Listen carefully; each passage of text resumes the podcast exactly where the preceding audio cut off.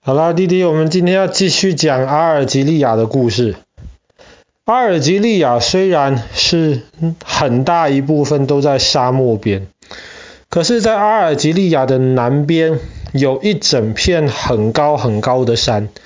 叫做阿哈加尔山。那么，其实很多胆子很大，又很喜欢探险的一些人，他们如果去阿尔及利亚旅游的话，他们就会跑到阿哈加尔山上面去，在那边践行。在那边践行是一件很困难的事情。第一个，因为那边基本上很干，没有什么水；第二个是那里白天可以到四五十度，可是阿哈加尔山很高，最高的地方超过三千公尺。晚上在山顶上是可以在零度左右，所以温度的差距很大，所以要非常厉害，也非常愿意去探险的人，才会到阿哈加尔山那边去践行。但是如果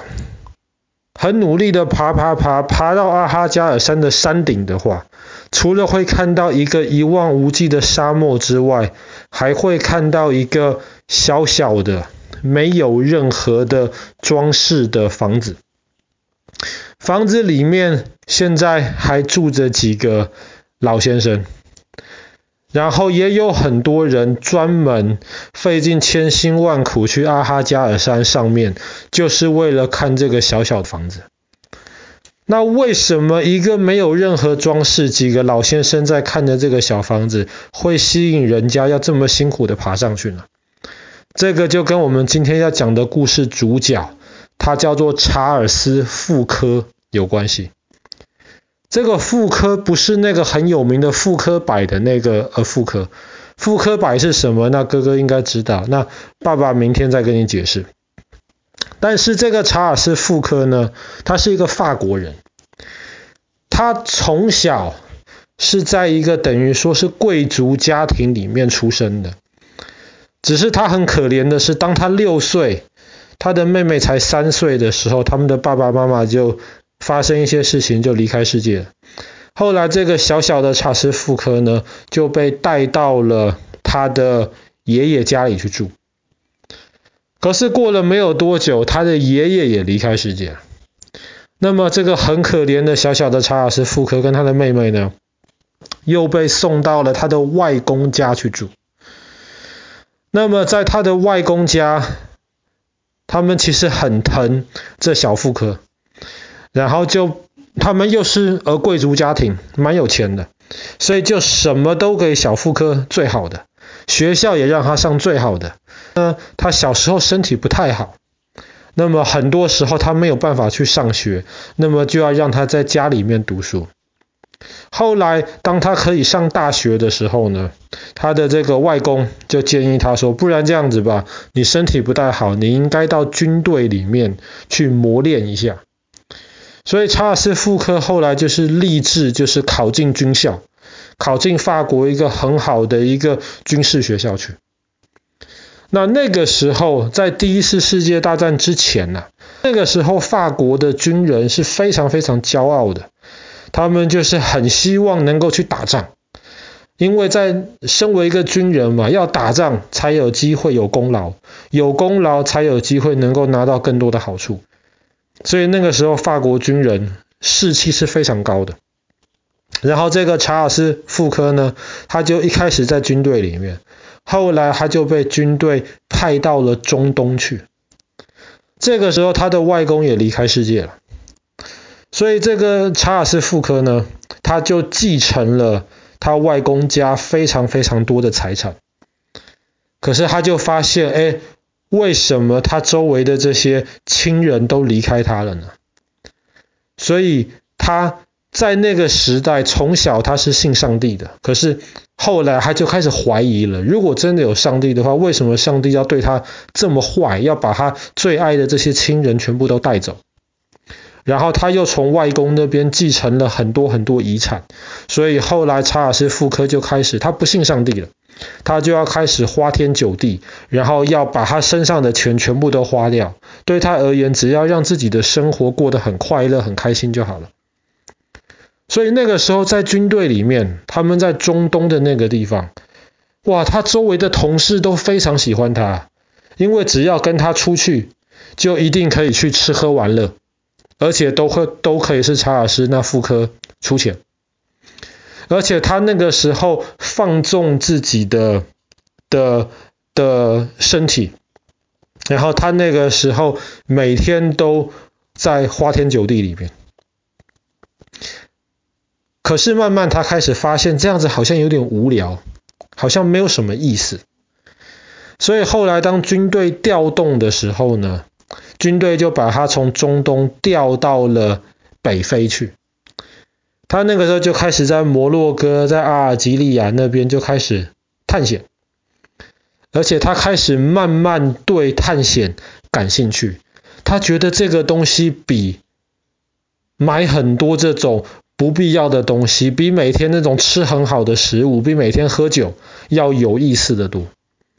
所以他就开始有点慢慢的离开自己之前放纵的生活，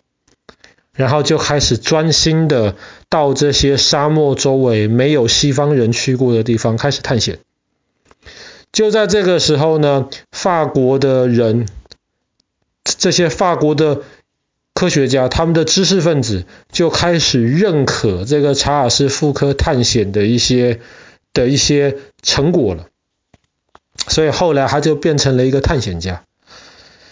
可是后来探险到了阿尔及利亚附近，到这个阿哈加果、阿哈加尔山的时候呢，他那个时候又觉得说，这样子，我每天探险从这边到那一边有什么意思吗？好像没有什么意思。后来他又觉得，哎，好像从小他接受的那种信仰、那种相信神的这一种的想法，又重新的回到他的心里。所以后来他就跟着一群修士们，修士就是那种基督教、天主教里面的，有点像是佛教的和尚一样，就跟着一群修士们，他们就。搬离开了城市，到修道院里面去，专心的读圣经，专心的祷告，专心的过他的宗教生活。所以在接下来这段时间之内呢，他就变成一个非常安静，然后非常愿意去研究圣经里面的话的人。可是过了几年之后，他又开始觉得住在这个漂亮的修道院里面。一切的生活都有其他的那些仆役们照顾得很好，他又开始觉得这些东西是不必要的，所以他就觉得不行，他要把真的自己不需要的这些东西全部都弄走。他不需要很好的衣服，他不需要很好的食物，他就加入了当时最穷的修道团体，住在穷人当中。然后专门服务这些穷人，就是跟爸爸去年讲到的德雷莎修女有点像，他就加入了这样子的修道团体里面去，然后在穷人当中做了很多的服务。可是过了一阵子之后，他又觉得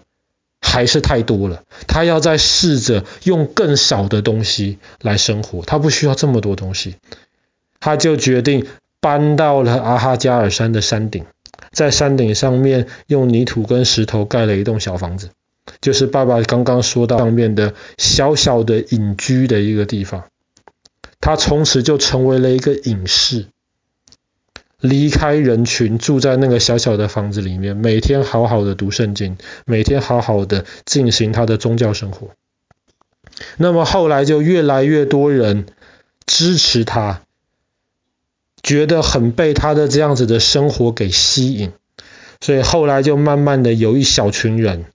就开始围绕在他周围，然后跟他一样进行这样子隐士的生活，把生命里面不需要的这些东西全部都去掉。